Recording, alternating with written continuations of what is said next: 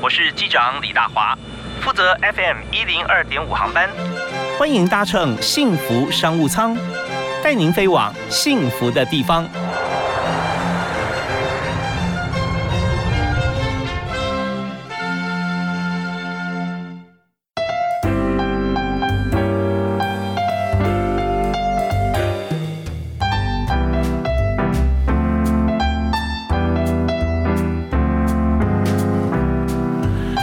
各位亲爱的听众朋友，大家下午好！非常欢迎您在每天下午的五点到六点准时锁定 FM 一零二点五，收听幸福电台的幸福商务舱。那大华今天为您来邀请的这个企业啊，跟现在我们的环境啊非常有关系啊。环境不管是住啊，还是你要出去玩，或者是你想改变一下，因为现在不能出去玩嘛，疫情关系啊，想让自己在家里面更加舒服一点啊。从建筑到室内设计，这就是我们人生哈，其实每天张开眼睛或呼吸感受哈，都会是。时时刻刻影响你的最重要的环境因素，所以今天呢，我们就从这个业界啊谈到设计这一端，我们请到两位特别来宾哈，在这个呃全球啊走透透，呃各个国家都有呃他们的足迹或者作品啊，为您介绍的是磊德设计的总监以及专案经理哈，我们首先介绍创办人啊是刘义庆。啊，易清好，Hello，各位听众大家好，是非常欢迎您啊！这跟大家介绍一下，易清兄是在这个伦敦哈学习哈，成长在欧洲啊，在工作啊，在荷兰跟这个英国，那同时呃，在中国大陆有十年的时间啊，是，就过去十年都在都在北京嘛公司。对，OK，那你做过像在北京的话呢，你要做哪几个地方的 case 啊？呃，我们事实上一开始进北京的时候，我们原先是奔着就是。呃，因为北京跟上海的差距在于，上海是商业为主，那北京的话是属于公共建筑为主。我们其实奔的也是想说，哦，我们原先的工作经验比较多在公共公共事务方面的建筑，所以但是去了北京之后，反倒是我们跟开发商配合比较多，所以变得就是跟开发商就是前期的规划啦，或者后面的像是。啊，它的这个装修的样板间部分，我们是搭配的还蛮多的。这北京开发现在越开发越大哈，已经已经还不到还到几环去了啊。是，但是我们配合的大部分都在外地比较多，因为开发的项目。呃，我们去的是一一年开始，其实能开发的量体已经不多了。是，也就是说，他们总部啊，公司总部可能都在北京啊，在在这个呃首都一定要有一家公司哈。对。那这边 case 接到时候，但是呢，常常会到你说在北中南东都有嘛，对不对啊？是。OK，好，那但这个在业务方面哈，这总监有时候。非常的忙碌哈，我们也需要专案经理啊，也是共同主持人 为大家介绍啊。吴南鹏 Sabrina，大家好，是非常欢迎南鹏哈。嗯，南鹏是在纽约学习，对不对？那时候，对，那你大学跟研究所都在纽约？对，然后中间工作也在纽约。哦，是，那那时候你学的是哪一方面？我的大学也是念建筑，然后到了研究所才念了灯光。OK，那这方面其实现在我们看到的，光在台北哈，呃，就看一零一的灯光。虽然一零一很久了啊，有有段时间了，它灯光常常在变化。对啊，挺好玩的。嗯嗯，还可以搭配节庆，圣诞节啊什么。对，然后然后他现在有点那个，因为本来看起来就是啊打灯嘛，就是一个感觉比较二 D。那后来呢，在前几年开始，他就有点光雕的感觉哈，从外部延伸出去，再打到这个 呃它的主体上面，就看看到它的立体啊，或者它的它的角线啊这些啊更加清晰。对啊，甚至如果说是呃整个城市大家一起就是。规划起来，我觉得那个很棒，而且可是也要很厉害啦，背后大家都愿意一起来支持，比如说什么活动啊，或者是怎么样。你说整个城市是 city 吗？还是？对啊，对啊，就是比如说，嗯，不只是一零一，或者一零一对面的什么微风啊，或者什么，如果大家都可以一起整体一起来做的话，嗯我觉得如果是以。就是不只是我们自己，然后外人来看，你会觉得啊，这个城市好厉害哦，居然可以大家一起做这件事情。呃，这是很厉害哈，所以呃，这需要什么呢？需要这个行有余力则以学文啊。你钱赚够多的时候啊，有人登高一呼，觉得哎，好不错啊，当然好，一零一啦，威风南山啦，啊，就开始。就整个主题 这样子有没有？对对对，然后哎，这个信义区里面柯市长啊，这样好，那我们整个台北市啊，我们是不是分区来灯光？我那时候要借助一下 Sabrina 啊，真的帮大家规划一下。好，来找我，来找我。OK，所以我们知道说，在这个灯光方面啊，我们刚刚讲的建筑的外观哈，或者说在一个建筑群啊，我们来看怎么样来设计。但室内设计的灯光也是非常重要。所以在在家里面，我们知道说这个隔间，我们知道有客厅啦，虽然没有隔间，但是客厅、餐厅，然后跟房间或一些公共区域，它有时候确实可以用灯光来营造啊，那种感觉会觉得说是 就就是一样的面积，但打不同的灯，哇，你好像进入另外一个世界啊。那那种感觉，其实现在在我们的建筑或室内设计里面啊，是不是已经开始有比较多的一些做法？会会会，有些嗯，大部分的就是业主们会越来越越来越就是讲求这样子，但当然早期或者是比如说我的嗯爸爸妈妈、阿公阿妈那一辈，他们觉得啊有亮就好，看得到就好了。可是后来就会慢慢就是呃，自从学习灯光了之后，就会觉得。什么一块比较黄，一块比较白，就会觉得哦，很像很斑驳这样子，然后补丁，然后才会慢慢跟想要教育我的爸妈 说，哎，这样不行这样子。然后现在有很多越来越多业主会去注意到这件事情，我觉得这样很好。嗯，对他们会从有形的，就是摸得到的，到无形看得到的，他都想要去去。就是希望我们可以做整体的搭配，这样子，我觉得这样很棒。其实现在这个确实是一个最好的时机哈，因为我们就想要说，大家先想自己家里面也许还没有办法可以套用，但是你想想看，如果你有看过舞台剧的话哦，同样是一个舞台，呃，就一样大的地方，但是它可以同时打出三四个甚至五个不同的区块啊，同时在表演，有点蒙太奇的感觉。或者说，他就用呃前面这个景跟后面那个景哈，他就是用灯光来区隔，所以这这部分用在家里面，现在像灯光设备啦，可以做得到了哈，聚光啊，或者说呃用比较柔和灯光同时存在，那这方面就是很多的素材可以选择，所以稍后我们也来可以谈谈看，在建筑呃或室内设计过程当中，灯光扮演的角色啊。好，那我们在第一个阶段哈，我们还有。一分钟的时间哈，我们来谈一下哈，就是来请教一下呃我们的创办人啊，磊德设计公司的这个创办人，也就是刘义庆啊，刘先生来谈谈看，就是说现在在台湾从大陆回到台湾嘛啊，在最近就是等于说在台湾要生根了，是大陆那边就暂时先结束嘛。呃，没有，我们现在还是平行在运作，平行运作哈。好，那在台湾市场等于说是一个新的，对于公司来讲是新开发的一个市场啊。那我想说，在现在以这个时间点来看啊，那大家在这两年疫情嘛，疫情对于现在呃建筑或者室内装修啊，大家总总是觉得有点看不清啊，不知道怎么样。但问就请教这个业界相关人士，应该比较比较比较明白哈。觉得现在这个市场啊，对于建筑或室内设计啊。呃，大概从这个角度来看，它它怎么样？呃，我想在装修的这个市场上面，呃，这两年其实还蛮火热的。嗯，那尤其是在这个呃整个的施工的资源，包含说工班跟这个材料的部分啊，其实也挺抢的，都要排队。那所以价格部分也是都是一并是涨上来的。OK，好，那这边我要追问一个问题啊，就是说最近我们看到原物料都上涨了，尤其从去年开始了，是像是铁件呐，哦，钢的材料，对不对哦？还有一些像玻璃也涨了很多哈。是，那所以这我我们外外界看到的一些新闻的讯息，是它可能来自于期货市场啊，什么大厂这样，是那直接反映在这些工料上面哈。那你第一线在观察，到底哪些涨最多啊？呃。呃，严格来说，应该是钢的部分需求量是增大，所以钢的价格其实上涨的幅度挺大的。但是另外一方面，其实没有被表现出来的，其实是人工的部分，人工的部分也是也是一个潜在的因子。大概行明看出来说涨了多少 per 就 percentage？大概两成到三成有。哦，那是蛮多的哦，是哦，两三成是，所以有了这个呃涨幅以后哈，公司涨幅就牵涉到工时了，是。啊，对，那因为它是一个自由市场嘛，如果今天哪一家公司或者说这个呃领头的 啊这个呃呃工头他说哎来我这边啊我多加你多少，对不对啊？那这样的话可能就会影响到其他的工期，是是是是，很明显哈，是，尤其是南部现在正在进行的。你说你说你说南科吗？是吧？对对对。OK，所以我们今天谈的不止室内设计啊，包含建筑这一方面。那刚才来讲，影响最大的可能就是建筑建筑案。是。那一般的刚在用在室内设计方面，其实也不是没有哦，像厨具就是很明显的哦。是。OK，没错。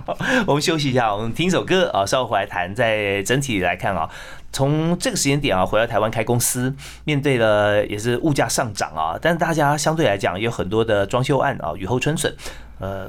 到底我们要做哪些区隔，才能在同业之间哈能够崭露头角？我们休息下，听这首歌是由这个来宾介绍，所以今天你们两位是推荐一首歌。我们年轻的时代，那时候刚好是 alternative 的时代。哦，OK，所以另类音乐起家的时候。对我，我其实我会介绍就是 Nirvana 的 Spell Like Team Spirit。哦，是，那这这这这位这个演唱者群也介绍一下。呃，Nirvana，我想应该大家如果有听 alternative 音乐的话，应该都很熟啊，是代表性的团体这样。是。然后，我想他最具标志的是他那个专辑，就是一个小朋友在追着。追着钞票跑啊，应该在水里面追着钞票这样。OK，好，我们来听一下这首歌曲啊。当时这个年代在大概是上个世纪差不多九零左右啊，九零年代的时候，那这个团体当时在 Alternative 的这个呃乐界哈，它非常具有代表性。我们先从这首歌来开始听起。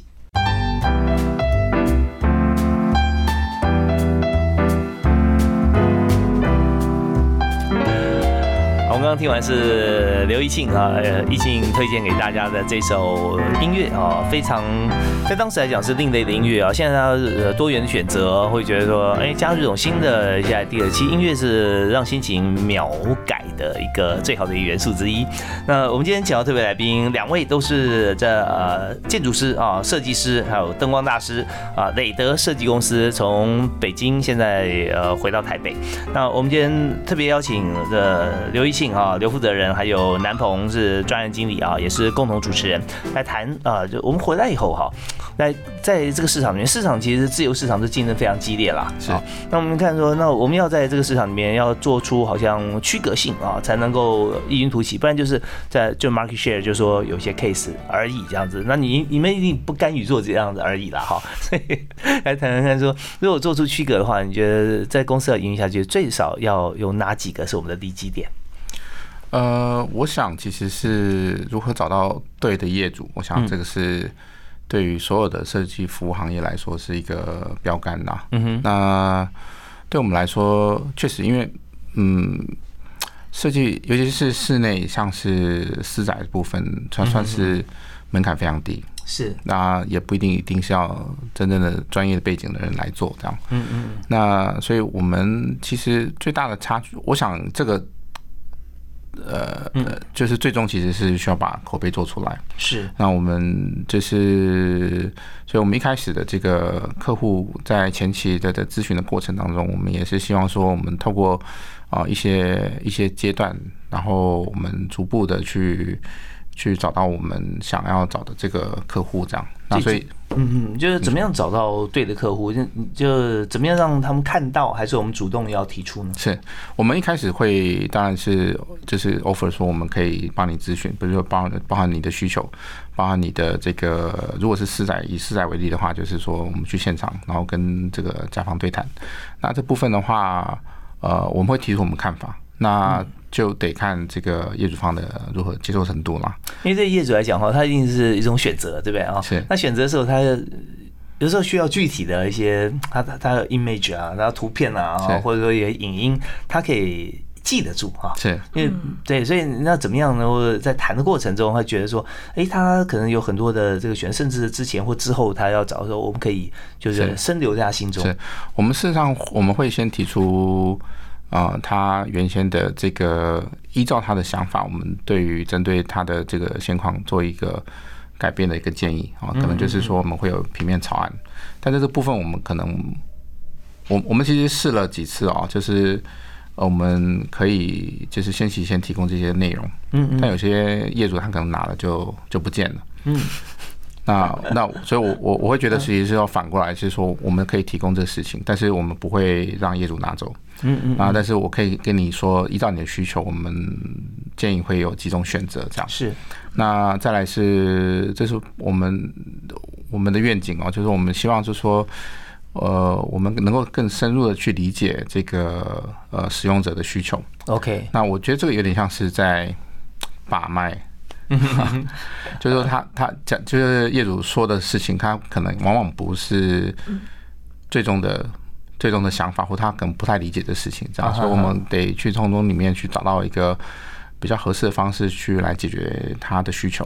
OK，所以这中间过程里面就是说，呃，要彼此先了解啊，然后呃，深入对交换意见，是，然后再有互信基础。是对，是，其实这个东西我就循序渐进了。就如果说彼此了解之后，又深入的沟通哈，是，那互信的基础会越来越强烈。是，因为在对谈过程中就就觉得说彼此是不是真的知道最终那个点在哪里？是是。所以你们经验上面来讲，大概需要多久的时间哈？像这样的一个沟通，就觉得比较确定。呃，我想应该基础在两周都是需要的，两周到一个月的时间。嗯，OK OK，好，那这第一个找对业主嘛，对不对？对。那有没有第二个方，第二个这个一定要做到的，就差异化方面？差异化的话，就是我我想是最终的呈现的效果啦。嗯哼哼哼。哦，最终呈现效果，我想每一家的做法都不同。那但我我想我我们其实对自己的最终的呈现还还是挺有想法的。嗯，所以我觉得我们至少说不差，但是我觉得我们的效果也能够做得出来，这样。是是是，OK，好，那在这个呃最终效果的这条路，其实，在不管是建筑设计哈，是，或是室内设计哈，是，其实它时间都蛮长的，是，蛮长的。那嗯，有的时候就彼此会双向沟通，或者说你刚提到说，在一个沟通过程中，你知道说哪一个点，然后给予他。给予给予给予他一些新的一些一些呃，就是 vision 吧，对不对？他未来愿景。那通常有没有一些案例哈可以分享？大概有一些 story 啊，曾经有碰过什么样的状况？然后过程怎么过？我们其实在北京，我们其实在大陆做的最有趣的事情哦，是其实是我们做了一个呃呃大平层的住宅，它同一层大概有三户。然后这个业主他一开始是先买了一户，嗯嗯，然后后来逐渐的就把其他两户给买起来，然后呃，我我想我们在在在业界也不算是说非常具特殊的风格的的特的特征的公司啊，所以就说我们其实是抱着说，呃，业主需要什么，我们可能在基础上面我们可以达到一个。比较国际化水准，然后绝佳的一个解决方案。所以这部分的话，所以我们可能遇到的是，他可能需要啊中式、欧式什么都有这样。嗯嗯。那这是这是一个我们第一个案例是甲方就看腻了，然后他想要一个极简的风格。嗯。那当然这是我们比较拿手的啊，我们当然是希望说这东西其实是一个具代表作的作品这样。但是中间其实有很大问很多很多呃实际上问题，比如说他因为他老房子。所以它的楼层高也不高，那再来是甲方对于说这个设计细节部分也挺要求的，所以这对我们来说其实也相当大的挑战。这样，嗯，那当然我觉得最终其实效果还不错啦。其实是因为它它它其实是它有它的 commitment，我想这个字其实还蛮重要的哦，就是说我们如何去挖掘甲这个使用者的 commitment，因为好的成果其实不带。不只是设计本身，呃，也包含说甲方的坚持这样。那那这部分，我想这个最终成果其实，但也花了很多时间，大概就三年的时候才才这个整个东西才完成这样。那那在，但我们知道说，在每个业主啊，他的要求不太一样。那如果说在伦敦啊，国外哈，或者说纽约跟大陆跟台湾哈，那你觉得这这几个地方哈，觉得它最大差异在哪里？或者说中外好了。啊，就是东方西方啊，觉得最大差异在什么地方？在我们的相同文化背景之下，其实被认同感的需求，我想在在东方其实比较大。嗯嗯。然后反倒在西方，其实不会有这个强烈的需求，说我需要被认同。啊，但是他只知道说我要什么。嗯嗯。啊，这个我想这反映在，比如说我们呃一七年的时候，我们有一个胡同的项目得了 IF 金奖。嗯嗯，然后我们在现场，因为呃，中国公司其实那时候拿奖也蛮多的，但是大家可能拿奖时候都是散的，嗯哼哼，所以这个呃，中方媒体就是央视，其实找不到人 因为找了过去这样公司，哦，有好多好多公司，哎，这这公司在哪里？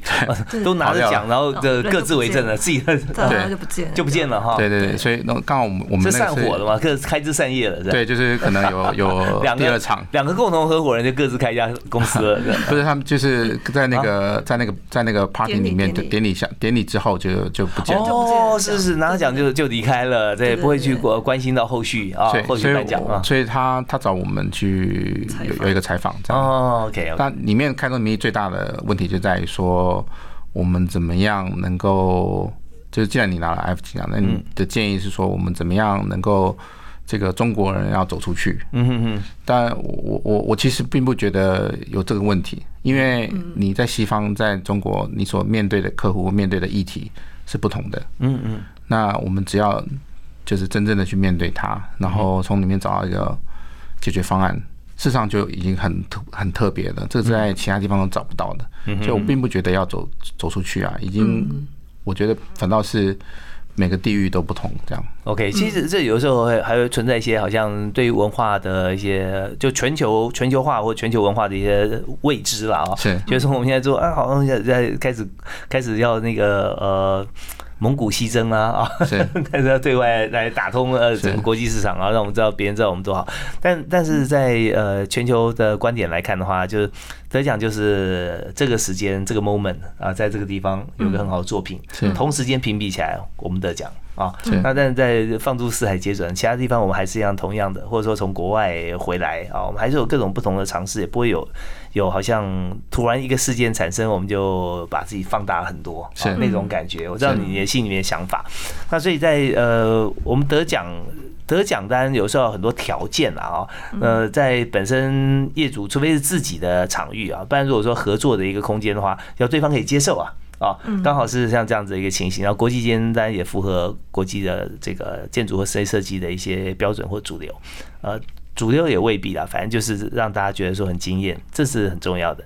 我们这边先休息一下，稍后回来我们继续来谈啊，谈就有关于说在这个几个作品里面哈，我们可以选三个好了，啊，选三个来谈它的最独特的部分。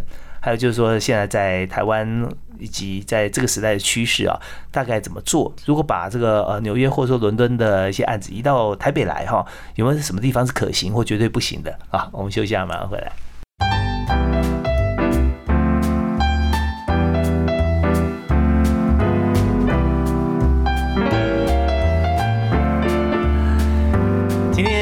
上飞机啊，从这个国外啊，把两位设计师哈接回台湾来啊。他们事实上他们自己买票回来的。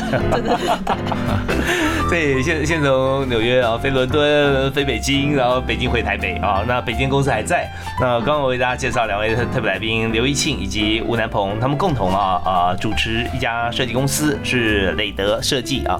磊德设计这个品牌已经十几年了哦。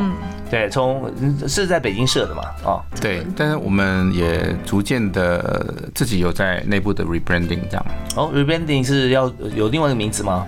对，我们其实一开始我们从伦敦的时候，我们其实是叫 Cloud Studio。嗯嗯嗯。好，那是其实其实也是一个比较 alternative 的名称嘛。是。但是后来我们发现，其实你 Google 一下，Cloud 太多了。对云端的的东西这样，对，所以我们也那时候其实我们已经在北京了。我们想一下，就是有记我们以前常用的缩写，其实叫 CLDS，所以我们后来决定把 C 给拿掉，这样。哦，是 OK。但其实中间其实你说 LDS 其实没有太多意义，那我们其实是一个文字的累积，这样。那其实对这是对于我们我们对建筑的，我们对设计看法其实也是雷同，因为。我们有时候，我们其实对于设计本身看得太重，嗯嗯，哦，它其实它也不过就是一个呈现这样，哦，它也可以有很多不同的一个解答。对，所以意义可以自己赋予啦，对，没错，对不对哦，然后自己赋予之后，当你到一定的这个地位，大家就说哦，这家公司，然后再开始推销，为什么要这个名字？是没没什么为什么，你就把它记起来就好了。是是 没错。OK，好，那我们刚刚讲到说从国际间来啊，因为我们的设计设计的这个呃主持人哈比较不一样，因为有在台湾生长啊。出生，然后在国外学习，所以再回头来看台湾自己的故乡啊，这时候一定会有一些比较不一样，跟国外设计师来看也是不一样的感觉，跟呃没有在国外长期居住，跟这个呃了解当地人想要做什么设计感的也也不一样啊。你们都有非常深厚的这些经验，所以谈谈看啊，有没有哪几个案子哈？在伦敦或者在纽约，甚至在在中国大陆各地跟台北哈，你觉得 有哪些 case？就如果移到台湾来讲哈，你觉得那会非常棒，或者说它的 idea、它的概念啊，其实现在呢当做主流应该是不错的。但这边有个前提哈，就是说它造价不能不用太高啊，但有这个概念，觉得说是很适合现在当代的。我我觉得这个的问题，其实我们一直觉得，呃，我们的设计本体其实是。以这个使使用者为主，嗯，所以如果是这样的话，就国外的使用者跟台湾使用者可能肯定是不太一样，对，所以我我我觉得这个可能就不是可能不是这么做的，但是我们可以是从一个同一种程序、从一种态度来做，来切入这个问题的核心，这样。那当然，这个我觉得也并不是说不是不能带啊，都我想是工具啦，哈，就是说我们在。做设计的发展的时候，工具这是都是一一以贯之。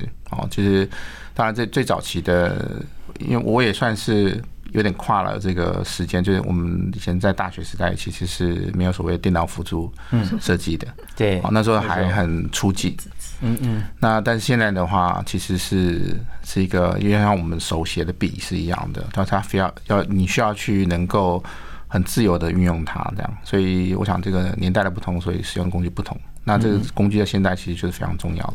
嗯嗯嗯，OK，那有没有说现在在台湾你碰到的一些设计案啊？那你有跟业主沟通过？呃，彼此会觉得说，哎，认知上面会有差距，然后最后达成妥协，达成共识吧？也不能说妥协。我我想很多是在于空间的。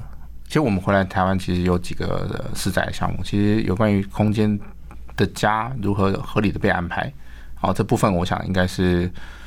呃，我们其实都会希望这个住户的部分，它其实有能够足够的收纳空间。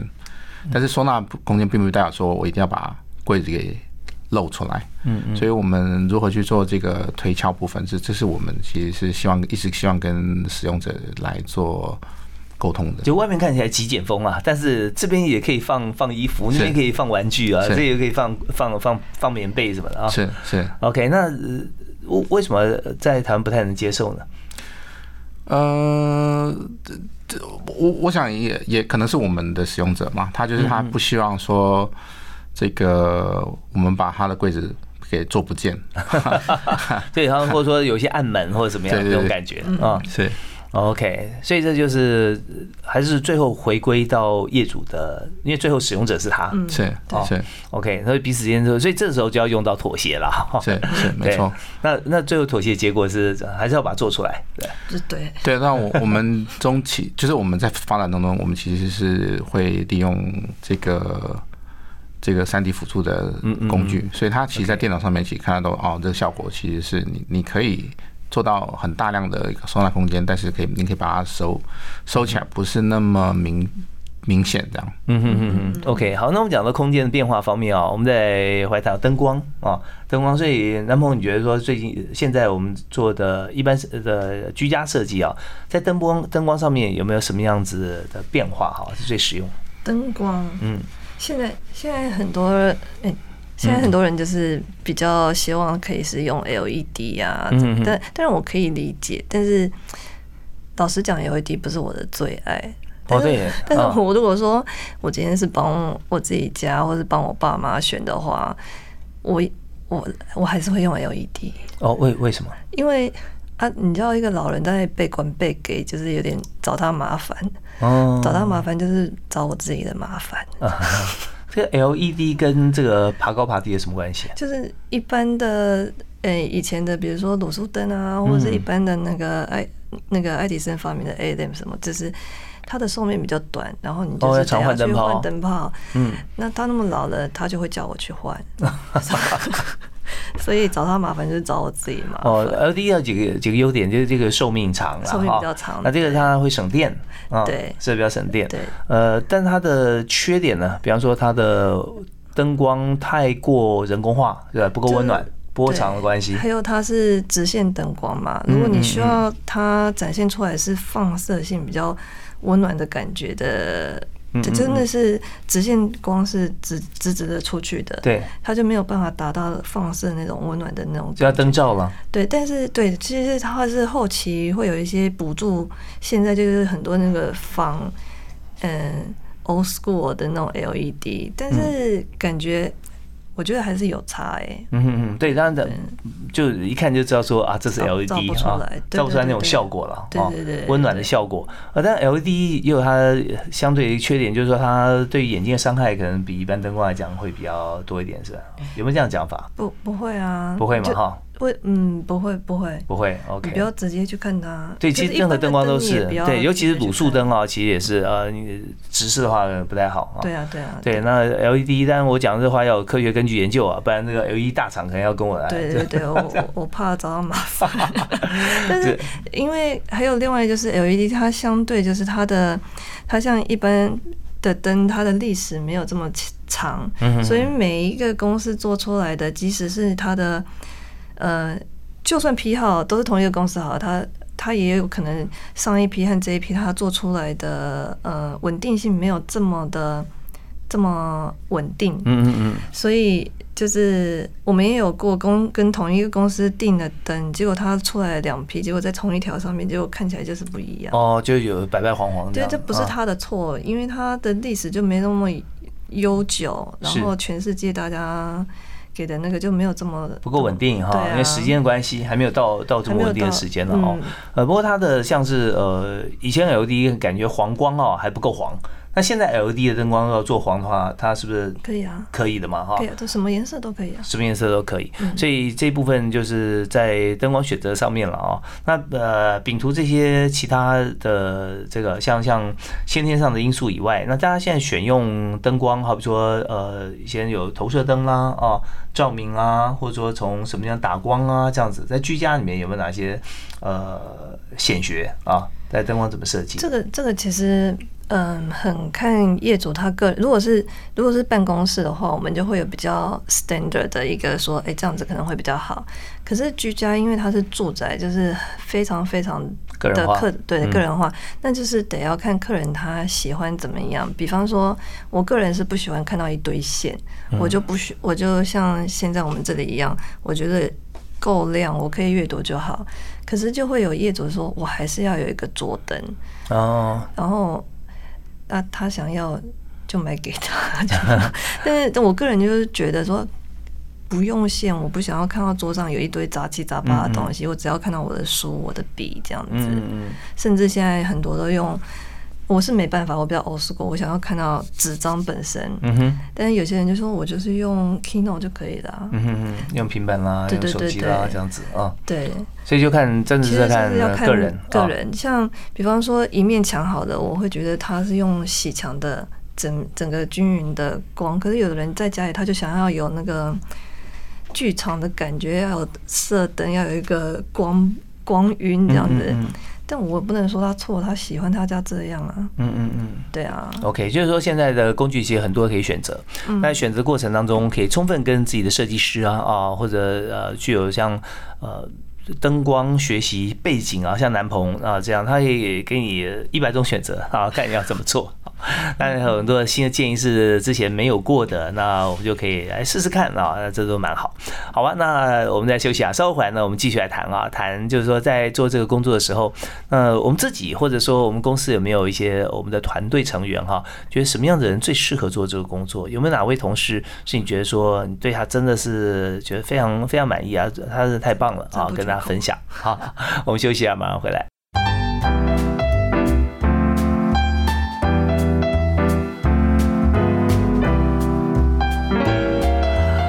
回到幸福商务舱啊，我们最后一段节目时间哈，我们来是听故事时间。我们非常欢迎今天的来宾啊，今天这个是时段哈，我们要请公司的这个创办人啊，刘义庆来谈，刘建筑师啊，刘设计师来谈一下，就是在国外有哪些这个特殊的经历啊，哪些故事啊。首先，义气兄是不是来跟大家来谈一下？呃，印象深刻。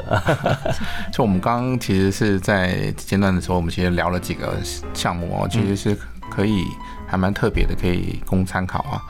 呃，我们那时候在，其实前几年我们在北京的外交延庆啊，其实是有一个还蛮有趣的项目啊。那但是这其实是一个算是一个石头山。那他开发商也是因为我这个项目也很久了。那呃，他们一开始的产品都是像是美式的那种小木屋的别墅，嗯，然后后来变成是一个。大概都是两三千平米到五千平米的一个大豪宅。是，那么后来我发觉说，哎，我有这样的客户之后呢，我们可能需要有一些这个 recreation 的招待场所。嗯嗯。那所以他一般自己所想的事情是说，啊，我可能要弄个咖啡厅，然后完美景点拍拍照这样。嗯。那所以我们那时候就去看了场地哦，它是在一个，它其实是把一个一个单元的 villa 给拿起来，变成一个空地。嗯，然后我们在里面做做这样类似像是 cafe 的一个设施。嗯，那它刚好有一个南北有个高低差大概三米的一个高差。是，所以他一开始想的事情，我们就是弄一个像是货柜屋的这个咖啡厅，然后来来做这样。嗯但后来我们在跟甲方深聊之后呢，发现说，哎，这个甲方很有追求，他其实是很想要有一个类似像是艺术展场的一个场所。嗯哼哼。所以我们其实从一开始入手，从咖啡厅，然后转变成变成是一个。美术场所，一个艺术场所，嗯嗯，然后更多其实是要跟这个当地的居民做一些这种，变成是互动交流，对，互动交流的一个场所。哎，你说他不是在这这个呃，用货柜屋的形式吗？对对，所以从咖啡厅要做成交易场所，是是，所以这是一个比较有趣的。所以我们当然我们开始不会是满足于货柜屋，我说我们给了几个提案哦，就是说旁边都是。看像是这种意大利 Tuscana 的这种豪宅，这种石头的外表，然后我们可能有比较属于 artist 一点的这种呃 object，然后做一个展厅这样。后来发现其实这个太详细了，就说我们发现说这个东西对他来说是一个冲突，所以我们我们后来决定是把所有东西都放到地下地下里面这样。哦。那我们从从那边开始，其实这有点像是一个研究型的项目哦。我们后来想说，呃，我们如何让这个参观者，然后重新就是重新开始体会到自己所在的这场所的特别，嗯，然后重新跟这个呃可能将来艺术展品能够有一些连接，嗯，所以我们其实也也让这个场这个这个展厅其实是在地底下。九米的一个深度，大概两层楼。嗯嗯嗯。然后，所以我们进去之后，我们其实一开始想说，好，我们进去地下的时候，我们可以跟这些我我们其实个人觉得，这种 Tuscana 的房子事实上是有点抢戏啊，啊，有点抢。所以我们后来想说，我们如何去重新 regauge 这个这个场这个空间哦，包含说这个山啊，这个天空啊。所以我们其实把这种这种 artist 的表现给放进去。所以我们其实进去之后，它其实是一个。呃，镜面的水池，所以我们希望把山的，呃，把这个天空的颜色给带进来，然后反射到地下室里面来。嗯哼，那做表层有做透光吗？还是对，它是一个镜面的反射的镜面反射啊。对对对，所以变成是它的，虽然是设计是这么做啊，但我们希一直希望是自然是我们空间的主体。嗯啊，从空间主要的素材。那甚至所以下面有三个主展厅，那一个是。半户外的空间哦，其实我们刚好跟佛家的这个境界搭的可以搭起来，就是我们是要从这个呃观天嘛，然后观地跟观己身，所以我们刚好三个展厅是一个不同的光源的状态，一个是反射天光的，一个是我们有天光，但是它是一个光景，所以也就是说太阳直太阳光直射下来的时候，你其实在地面上可以看得到影子。影子，所以你可以了解那个。时间的关系，嗯，啊，另外一个是关景室部分，就是一个全黑的一个展场的场所，呃，内观啊，对对，所以它刚好是能够躲得上的这样。一个地景建筑。嗯哼哼。地景的建筑，对，就是变成整个通通在都在地底下这样。OK，那表面上看起来就是地面上是什么呢？它就是一个一个洞这样，它刚好是个斜坡上，当然我们就是有一些三米落差嘛，是吧？对对对，我们就是一个有一个阶梯状的一个景观自在的地方，那剩下部分其实你都看不到这样。我就直接呃，也是开上大门这样走进去。对对对，就往下走这样。往下走啊，不是说坐电梯下去的。是，嗯，就是楼梯，然后有三个天井的洞。OK，那这天井，我第一个第一个是说反射天光哈。那如那怎么反射呢？因为天光在上面，如果说玻璃反射的话，底下不是就看不太到吗？还是用用侧边天光打到一个角度打到下面来？是，它就是其实光线都有不同颜色。嗯嗯。那我们尤其是山上，因为它比较洁净嘛，那它的颜色就会反到我们的这个主墙面，就主墙面的那个呃隐蔽墙，它其实是有可以被光给渲染的。然后再来是人的视线，其实可以都或多或少也看到那个光景的动，所以所以天空的状态，你在这个。反面的水池上是看得到的，这样。哦，是从水池上可以看到，所以它它反射的时候是在这个地下九米的地方的水池啊，对，所以在这边你看水池可以看到天啊，这种感觉啊，天水天一色的感觉，是。啊，所以这有这是有意境的设计啊，三个不同的境界。那这方面说它做好之后啊，它呃主要的功能性是在哪里？它就是一个艺术的策展场所，跟这个社区的招待场所这样。OK，那社区人会常常来吗？它社区里面的组成人士，我我真想我真想回答这个问题，但是这项目它 九米深挖洞之后呢，这整个项目就停下来哦。这因为其实主要是这个甲方他们在整个的开发的产品部分，他要重新做整理这样。哦，OK，但是我可以听出来哈，就是说在呃在这个呃场域里面，我们做这件事情啊，它是多元而且多重意涵在里面的。那你要找到一位设计师，要把这些元素全部融合在一起，然后经过归纳啊，抽丝剥茧，然后再把它重新这个设计出来，符合需求。这花很多时间了，要功力了啊，要过去的经验，这些都要啊。对，但我我们其实还蛮研究的过程啊。其实我我想这个打个比喻可能比较不一样，就是就我们把它当成是一个像做菜的行为，嗯，不同的材料是，你看怎么样去煮煮到煮出一道不错的东西，供给你的使用者这样。好吧，那我们在节节目最后，我们想谈一下这个人才这个部分啊。那你觉得说，在台湾年轻人方面，如果要从事相关的产业啊，呃建筑或者室内设计啊，觉得他们最最需要是具备哪些能力？我我们其实呢，在北京其实也是觉得，我们如果有台湾的嗯。这个呃员工哦，事实上是一个大加分的效果，因为台湾的本职学呢其实是还挺好的，嗯，好，但是我如果是说在这个全以全球的算来讲，我觉得呃，我们威力经验其实是我想这个主动积极性要高嘛，就按大陆的讲法，就是说你需要具备相当的狼性。好，那如果他来的话，你会问他哪几个问题吗？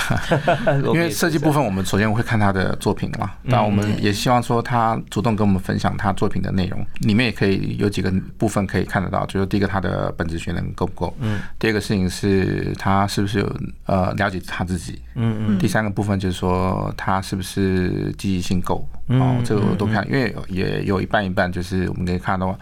他东西出来，但是他作品丢出来之后，他其实也不是那么积极的想要去推销他自己。哦，那我我想这个部分可能就比较比较遗憾一点，比较遗憾，对，没错。就东西好或者不好很难接近，尤其是年轻人嘛，对不对？但是一直希望说，那我看什么地方还还可以再再好一点。其实东西不好也能谈，也能谈了。对啊，我觉得也是也是这样。好吧，那呃，我们最后送给大家一句座右铭，好不好？就学到工作的。这个阶段哦，尤其是从台湾出去之后，我们发现其实是如何找到自己的定位，to be yourself，其实是很重要的。OK，be yourself。对，然后就是如同佛佛家所说的，不是说你爱干嘛就干嘛，而是找到自己的本心这样。那那 Sabrina 有没有要推荐大家的？对啊，你就要好奇，要好奇，止步不前。OK，对任何事情都很好奇，才会不断的一直学习。我发觉你们两个真的很好的 partner 哎，对，你你你的座右铭和座右铭可以合在一起啊，你可以解释他座右铭怎么达到，他可以他可以解释一下说 为什么你座右铭是这样。OK，就是要好奇心哈，然后要 be yourself。好，我们今天非常感谢磊德设计公司的创办人以及共同主持人啊，呃，我们谢谢易庆啊，刘易庆啊，谢谢您，谢谢，谢谢吴南鹏 Sabrina，谢谢，谢谢，感谢大家收听，我们节目下次再会，好，拜拜，拜拜。